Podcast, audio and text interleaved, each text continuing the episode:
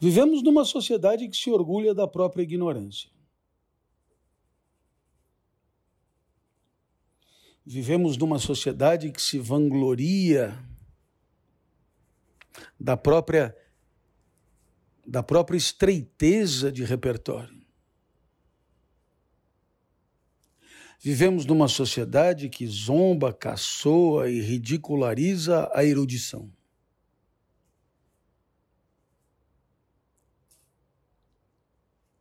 E então, tal como explicou O'Brien, alguém como eu que caminha para os 60 anos, sabe muito bem que o futuro pretendido jamais coincidirá com a própria vida, com a própria existência. Até porque o futuro pretendido parece já ter estado mais próximo do que se encontra hoje. E nesse esforço dramático que só patrocina o distanciamento e o fracasso, cada um vai mesmo por si.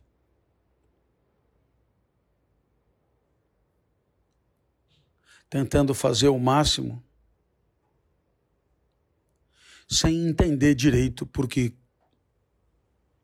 quase nada adianta de nada. Em algum momento a sociedade será lúcida, esclarecida. Em algum momento um político não se elegerá se não tiver oferecido a melhor da educação pública. Em algum momento a qualidade da escola será o primeiro critério para a reeleição de um prefeito. Em algum momento todos entenderão que, em primeiro lugar, vem a educação de seus filhos. E depois, algum ganho de comunidade pessoal. Mas isso, tal como explicou O'Brien, é coisa para outras vidas. Jamais coincidirá com a própria. restando, portanto, uma luta, com dia e hora marcado. Começa agora mais um Lendo com o Clovis.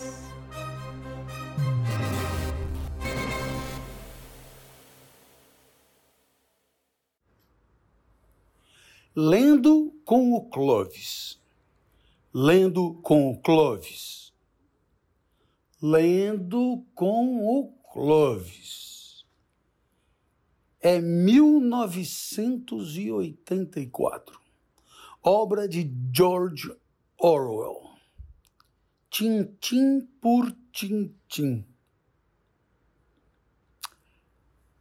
Bem, graças ao Bradesco, o seu banco, o meu banco, o nosso banco, o O'Brien continuava andando de um lado para o outro.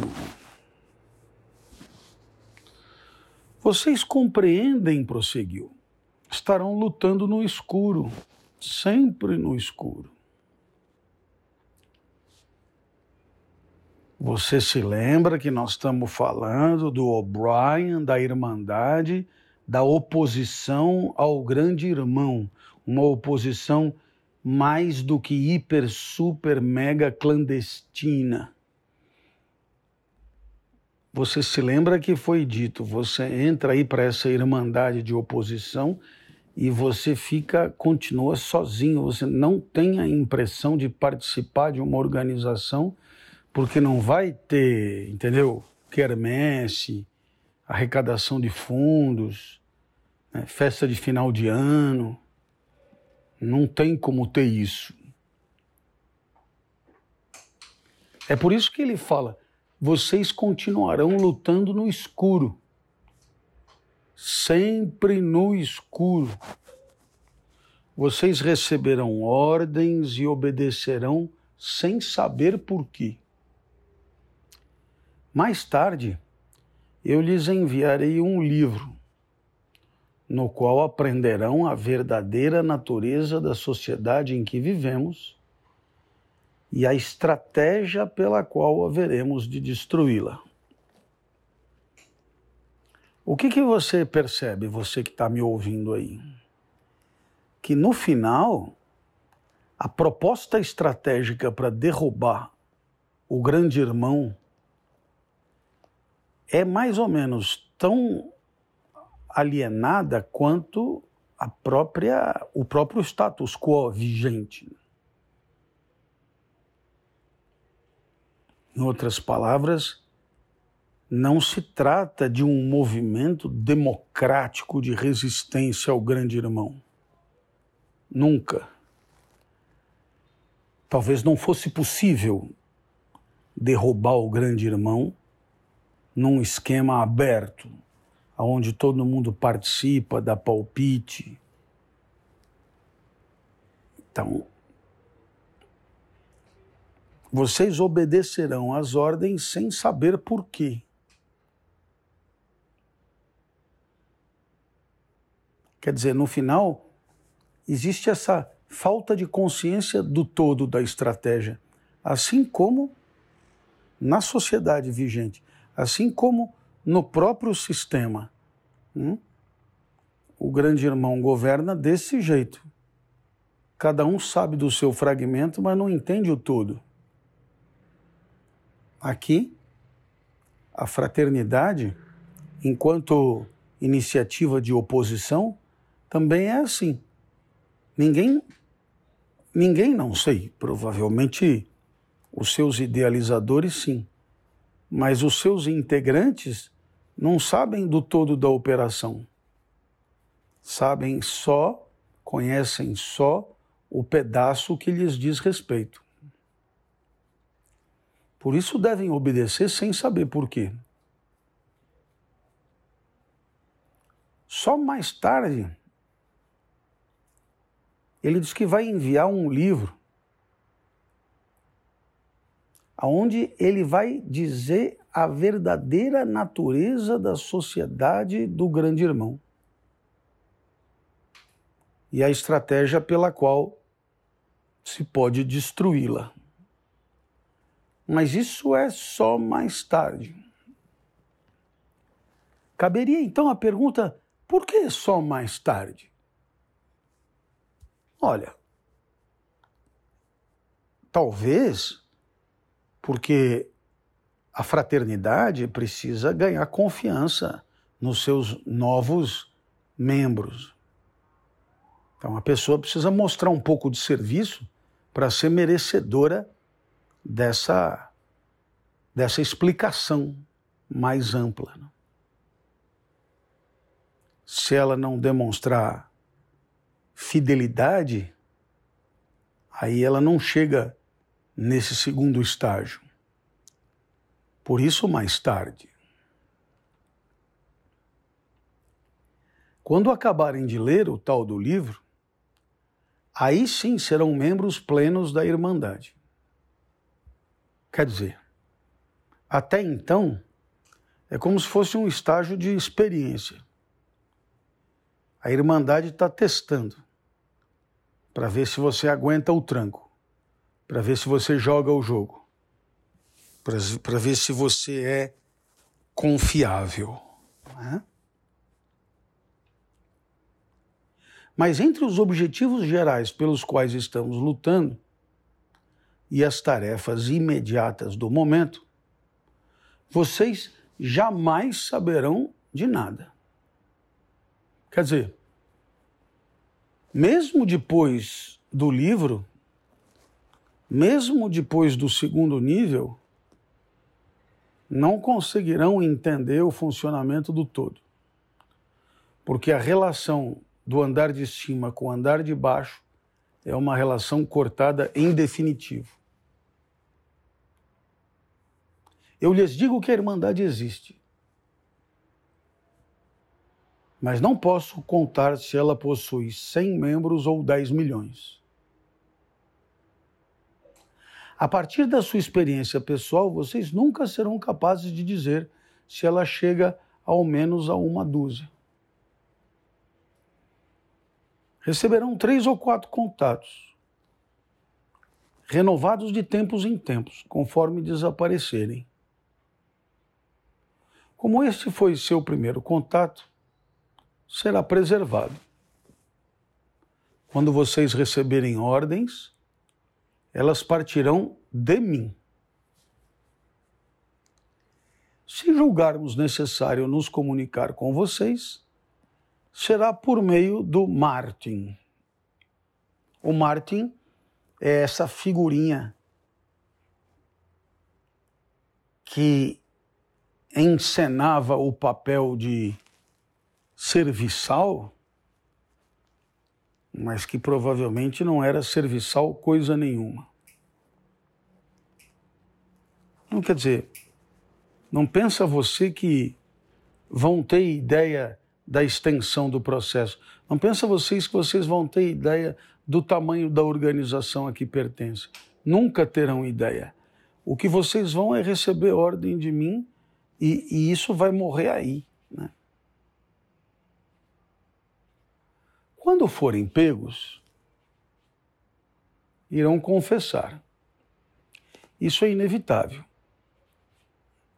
Mas terão pouco a confessar, além das próprias ações. Ah, olha só. Né? Tá aí uma, uma razão especial para a coisa funcionar desse jeito. O fulano que é pego pelo, pelo grande irmão, ele não tem o que dizer. Só se ele inventar, porque ele nunca viu nada, ele não sabe de nada, ele não entende nada, ele só recebeu ordem.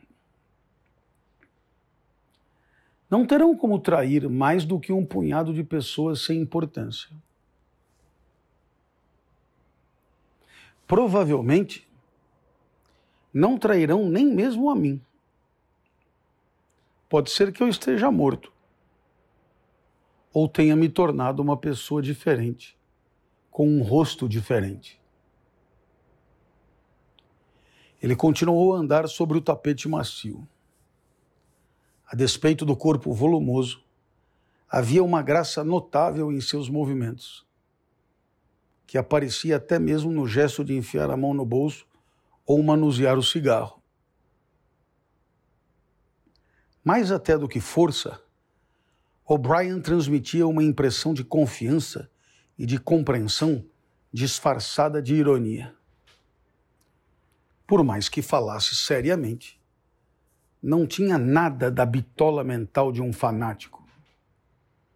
Quando se referia a assassinato, suicídio, doença venérea, membros amputados e rostos alterados, era, como um, era com um leve ar de galhofa. Isso é inevitável, sua voz parecia dizer. Isso é o que precisamos fazer, sem recuo. Mas não é o que faremos quando a vida valer a pena de novo. Uma onda de admiração, quase de adoração, fluiu de Winston em direção a O'Brien. No momento, ele tinha esquecido a figura indistinta de Goldstein. Olhando para os ombros fortes de O'Brien e o rosto de traços francos, feio e ainda assim tão civilizado, era impossível acreditar que ele pudesse ser derrotado. Não havia estratagema ao qual ele não pudesse se igualar. Nenhum perigo que não pudesse antever. Até Júlia parecia impressionada. Ela deixara o cigarro queimar e estava escutando atentamente, conforme O'Brien prosseguia. É muito interessante porque é, olha, olha, olha bem o que é que é, o que é que está escrito. Né? Olha bem, não, ouça bem olhando para os ombros fortes de O'Brien e o rosto de traços francos, feio e ainda assim tão civilizado, era impossível acreditar que ele pudesse ser derrotado. Não havia estratagema ao qual ele não pudesse se igualar, nenhum perigo que não pudesse antever. Veja que interessante. A partir de uma constatação empírica, visual, que tem como matéria-prima ombros, rosto, angulação, Winston conclui que O'Brien é invencível. Mas invencível no estratagema, na astúcia, na estratégia.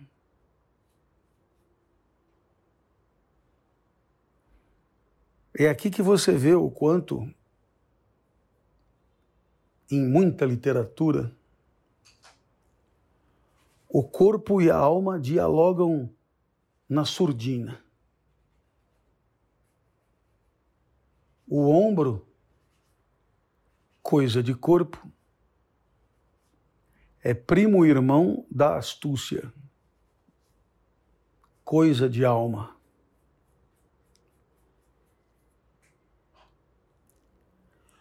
O'Brien prosseguia.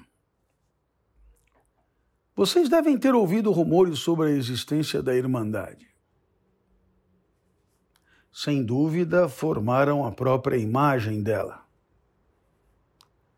Imaginaram provavelmente um mundo paralelo de conspiradores que se encontram secretamente em porões, rabiscam mensagens nos muros, reconhecem um ao outro por palavras em código ou por movimentos especiais da mão.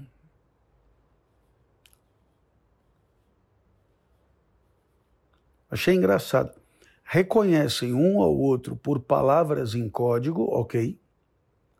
Ou por movimentos especiais da mão. Aí fica por sua conta imaginar. Um movimento especial da mão que indique o pertencimento a uma sociedade clandestina. Pois bem, continua O'Brien, nada do tipo existe. Os membros da Irmandade não têm meios de se reconhecer.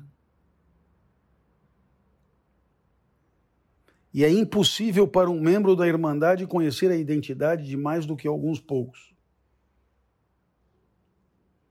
O próprio Goldstein se caísse nas mãos da polícia do pensamento, não poderia fornecer uma lista completa dos membros, nem outra informação que os levasse a ela.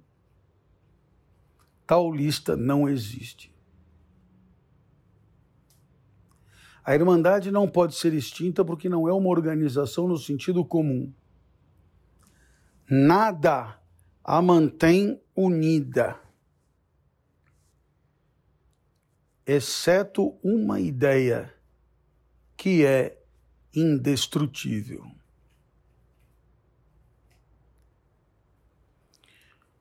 Vocês nunca terão nada que os apoie, exceto a ideia. E não receberão vantagens nem encorajamento. Quando finalmente forem pegos, não terão nenhuma ajuda. Nós nunca ajudamos nossos membros.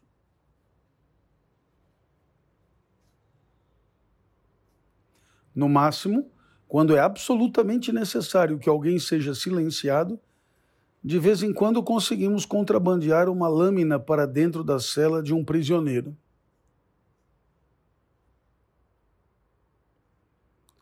vocês precisarão se acostumar a viver sem resultados e sem esperança.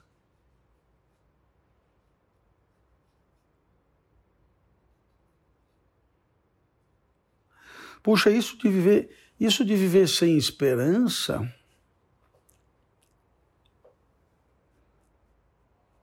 É claro que ele se refere à esperança de um certo tipo de vantagem decorrente do pertencimento a uma certa organização. Mas isso de viver sem esperança é tão conhecido na sabedoria antiga. De fato, a esperança é na ignorância, a esperança é na impotência, a esperança é na castidade. Quem espera pelo ônibus é porque ele não chegou. Quem espera pelo ônibus é porque não sabe se ele vai chegar. Quem espera pelo ônibus é porque não está dentro do ônibus ainda. Quem espera dentro do ônibus vive uma vida de segunda classe. Quem espera pelo ônibus só espera. E quem espera ainda não vive o que queria viver. Quem espera vive na frustração.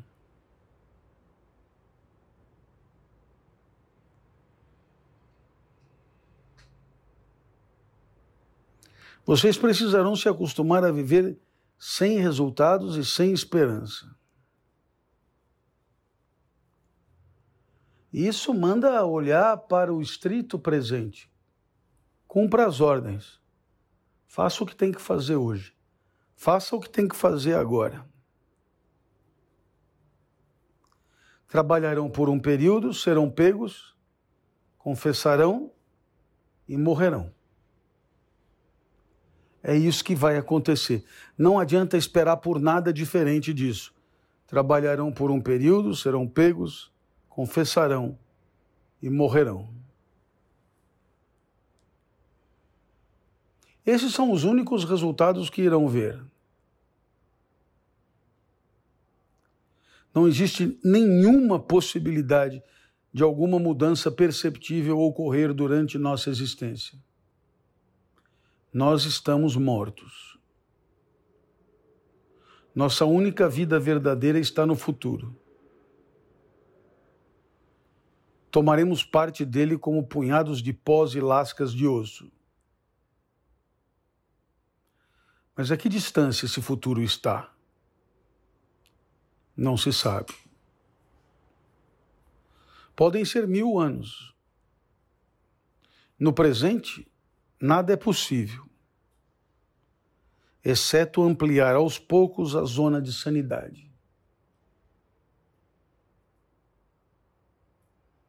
Belíssima frase, eu vou repeti-la. No presente, nada é possível, exceto ampliar aos poucos a zona de sanidade. Sabe, eu queria dizer a vocês que passei a vida tentando ensinar as pessoas algumas coisas. Não fiz outra coisa na vida senão tentar explicar para as pessoas algumas coisas. E naturalmente que isso só faz sentido tendo por propósito maior participar de uma sociedade mais lúcida, uma sociedade capaz de pensar melhor e, portanto, problematizar suas crenças, suas evidências, suas obviedades. Passei a vida inteira me empenhando forte aos gritos e batendo no peito. Tentando sugerir que se as pessoas estudassem mais, lessem mais, se dedicassem mais, poderiam pensar melhor, viver melhor e organizar melhor uma sociedade.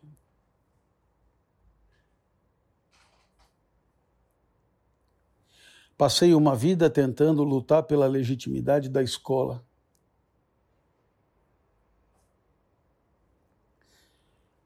pela importância do trabalho do professor.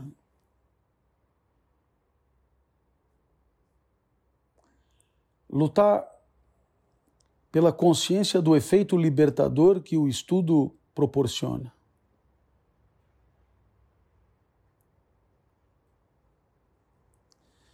Lutar pelo entendimento das coisas cada vez mais agudo cada vez mais rigoroso, cada vez mais aportador de verdades.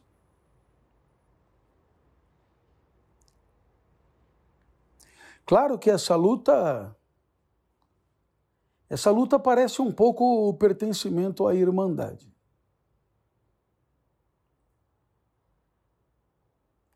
Mas cada um por si impossível.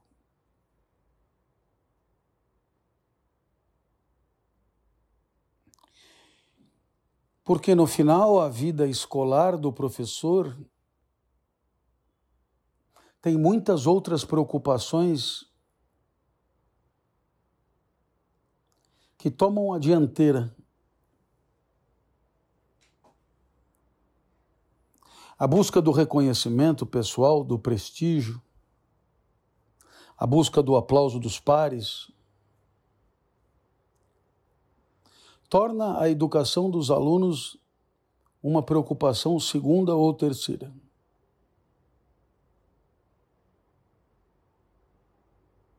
Sempre foi assim. Tanto é que mesmo professores com vínculos de trabalho de 40 horas semanais entendiam que ministrar aula na graduação era um inconveniente, um desagrado, um rebaixamento, que estavam ali para outros fins.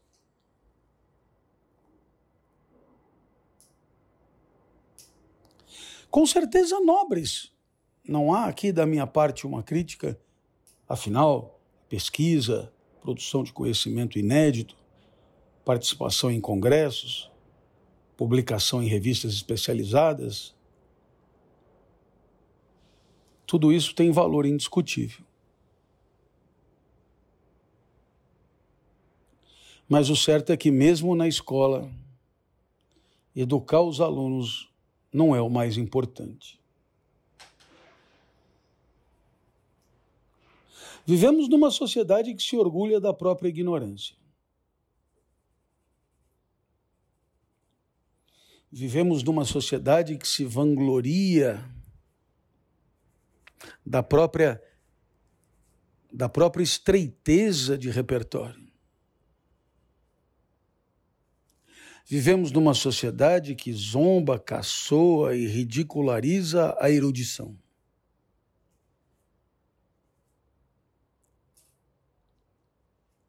E então, tal como explicou O'Brien, alguém como eu que caminha para os 60 anos sabe muito bem que o futuro pretendido jamais coincidirá com a própria vida, com a própria existência. Até porque o futuro pretendido parece já ter estado mais próximo do que se encontra hoje. E nesse esforço dramático que só patrocina o distanciamento e o fracasso,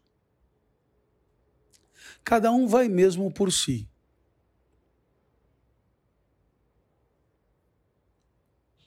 Tentando fazer o máximo, sem entender direito, porque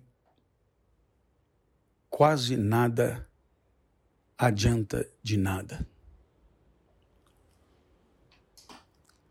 Em algum momento a sociedade será lúcida, esclarecida.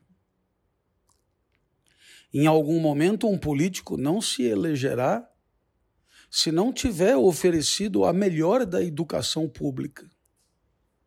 Em algum momento a qualidade da escola será o primeiro critério para a reeleição de um prefeito. Em algum momento todos entenderão que em primeiro lugar vem a educação de seus filhos. E depois, algum ganho de comunidade pessoal. Mas isso tal como explicou O'Brien. É coisa para outras vidas. Jamais coincidirá com a própria. Restando, portanto, uma luta, com dia e hora marcado. Então, não existe possibilidade alguma de mudança perceptível ainda durante a nossa existência. Nós estamos mortos. Nossa única vida verdadeira está no futuro. Tomaremos parte dele como punhados de pós e lascas de osso.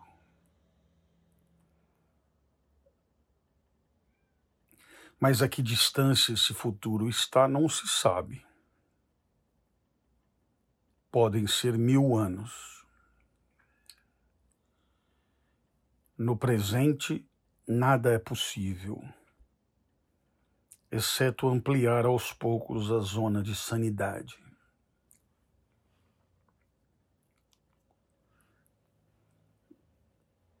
Bom, Antes da zona de sanidade, vale a pena o pó e o osso.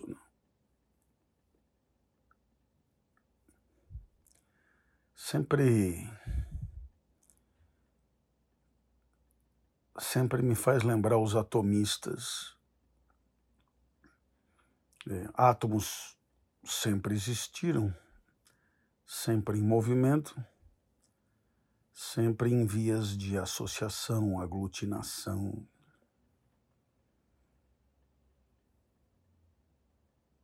E, portanto, há uma finitude. E essa finitude diz respeito a essas unidades associativas. Quer dizer, os átomos permanecem temporariamente agenciados de um certo modo e depois eles seguem viagem. Então, nós também, se nesse momento somos o que somos, os átomos que nos constituem estão temporariamente agenciados, digamos, nessa forma, né? E nessa matéria que nos constitui.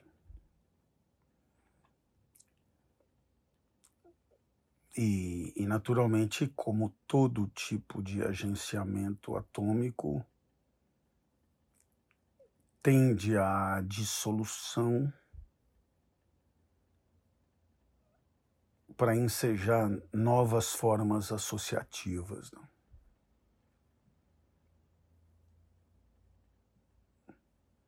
Então,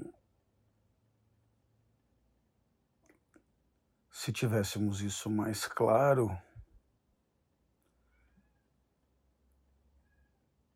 perceberíamos que no final vamos estar sempre por aí, né? Vamos estar sempre no pedaço. Não nesse agenciamento particular que estamos agora, mas em qualquer outro possível. Bom, resta para agora aumentar o nível de sanidade. Portanto, haveria uma espécie de esforço em nome da sanidade ele chama ampliar a zona de sanidade.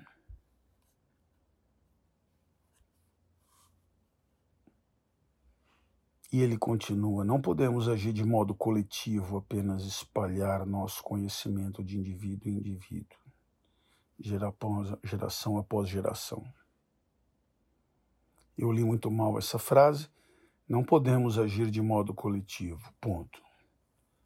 Né? Podemos apenas espalhar nosso conhecimento de indivíduo em indivíduo, geração após geração.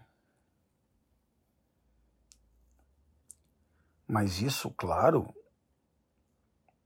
isso porque eles vivem onde eles vivem. Dadas as condições materiais de vida que são as dele, aí só tem esse jeito. Com a polícia do pensamento não há outra maneira. Parou e consultou o relógio pela terceira vez. O'Brien, provavelmente. Está quase na hora de você partir, camarada, disse para Júlia. Espere, aquele decantador ainda está cheio até a metade.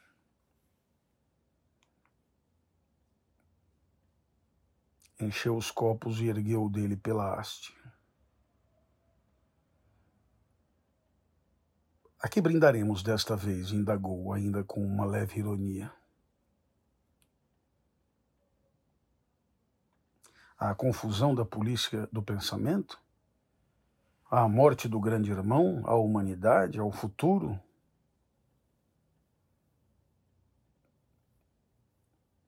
Ao passado, disse Winston. O passado é mais importante, concordou O'Brien gravemente. Esse gravemente é com gravidade, né? Um homem grave. É... Gosto dessa expressão.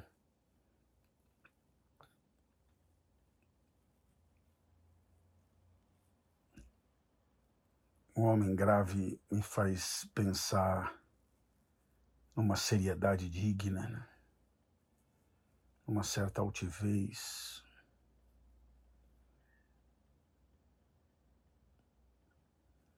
Esvaziaram os copos e um momento depois Júlia se levantou para sair. O Brian retirou uma pequena caixa do alto de um armário e entregou a ela.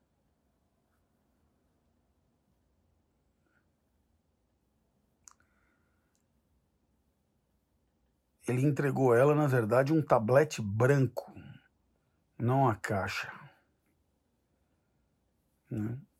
Ele entregou, entregou um tablete branco e achatado, recomendando que o pusesse sob a língua. Esse negócio de sob a língua me faz lembrar certa vez que me convenceram a tomar uma tal de geleia real. E aí eu fiquei de tal maneira convencido que eu em Serra Negra os meninos eram eram meninos ainda e eu fiz que todo mundo pusesse a geleia real debaixo da boca. E nós realmente notamos um efeito é, antidepressivo na geleia real, mas não em quem tomava, e sim no outro que via a pessoa tomando por conta do desagrado que proporcionava, né? Mas é brincadeira, deve ser muito bom.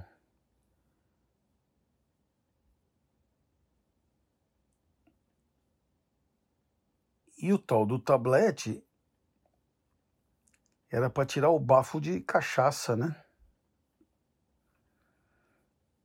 Era importante, ele falou, não sair cheirando a vinho. Os ascensoristas eram muito observadores.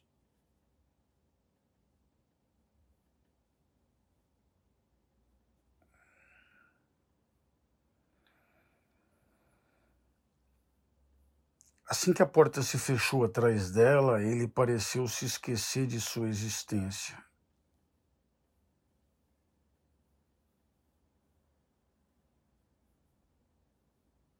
Quer dizer, o O'Brien, bom, a fulana foi embora, Wolft, né? Bola pra frente, né? Não vou ficar aqui encafifado com ela.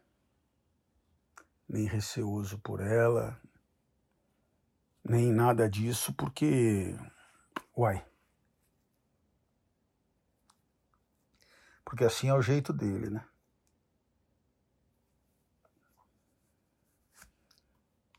Deu mais alguns passos, então parou. Há detalhes a resolver. Presumo que vocês tenham um esconderijo de algum tipo. Winston explicou sobre o quarto acima da loja do Sr. Charrington. Isso vai bastar por enquanto. Mais tarde providenciaremos outra coisa para você. É importante mudar o esconderijo com frequência. Enquanto isso, vou lhe mandar uma cópia do livro.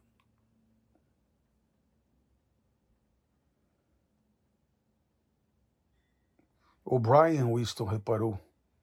Parecia pronunciar as palavras como se elas estivessem em itálico. O livro de Goldstein, você entende? Assim que possível. Pode levar alguns dias até que eu consiga um exemplar. Não existem muitos, como você pode imaginar. A polícia do pensamento os caça e destrói quase tão rápido quanto conseguimos produzi-lo. Faz bem pouca diferença. O livro é indestrutível. Se a última cópia sumisse, nós o reproduziríamos quase palavra a palavra. Você leva alguma pasta para o trabalho? Em geral, sim. Como ela é preta, muito gasta, com duas tiras. Preta, duas tiras, muito gasta, bom. Um dia, no futuro próximo, não posso lhe dar uma data certa, uma das mensagens de seu trabalho matutino conterá uma palavra impressa com erro. E você precisará pedir uma repetição. No dia seguinte, irá trabalhar sem sua pasta.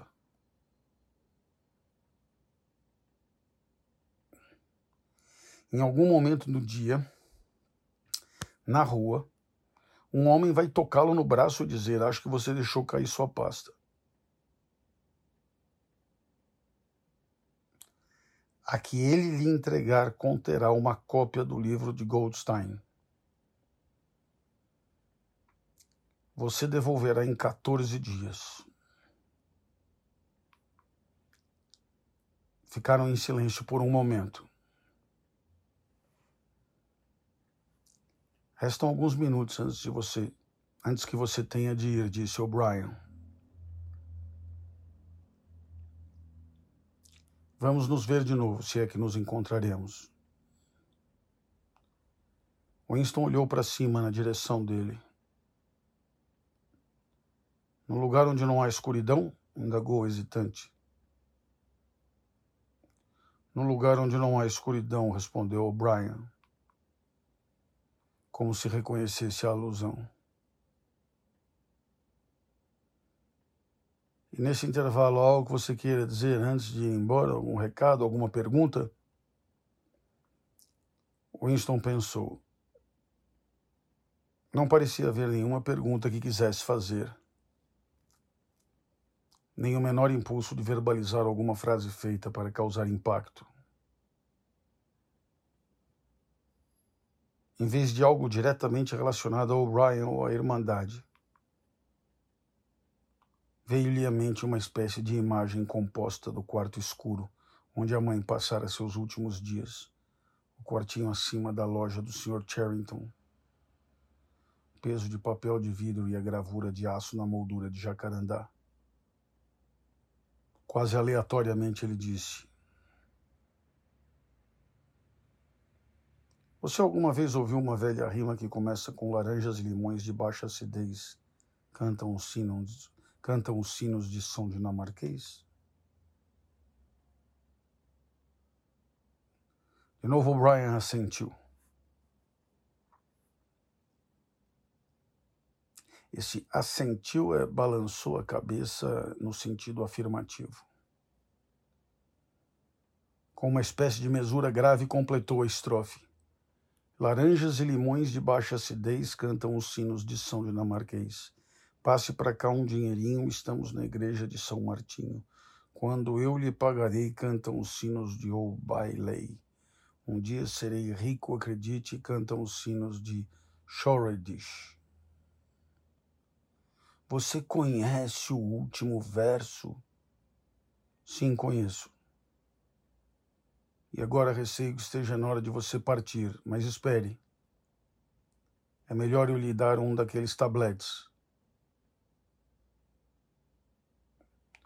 Enquanto Winston se levantava, O'Brien estendeu o braço. O aperto forte esmagou os ossos da mão de Winston. À porta ele olhou para trás, mas O'Brien já parecia estar no processo de expulsá-lo da mente. Aguardava sua saída com a mão no interruptor que controlava a teletela. Além dele, Winston conseguia ver a escrivaninha, com a luz esverdeada, e a fala escreve as lixeiras de arame transbordando de papéis. O episódio estava encerrado. Dali a 30 segundos ocorreu-lhe. O'Brien retomaria o importante trabalho em benefício do partido, interrompido momentaneamente. Bom, eu queria retomar com você a estratégia definida pelo O'Brien para entregar o livro, porque é muito legal.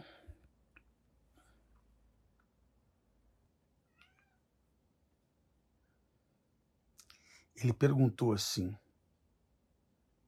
Você leva alguma pasta para o trabalho? Como ela é? Preta muito gasta com duas tiras. Preta, duas tiras, muito gasta. Bom um dia no futuro próximo, portanto, ele não deu o dia exato, não posso lhe dar uma data certa.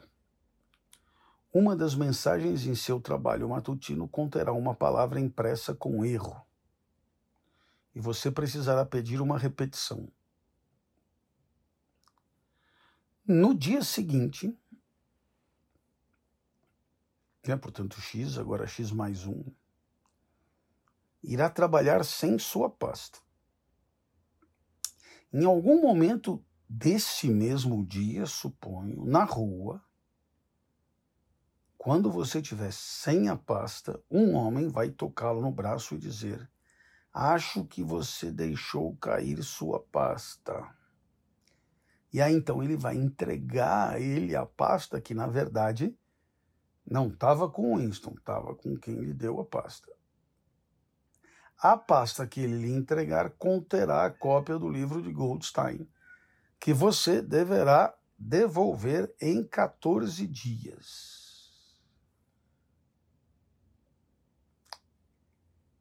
Pois é, o que não ficou muito claro são as instruções a respeito de como devolver essa pasta.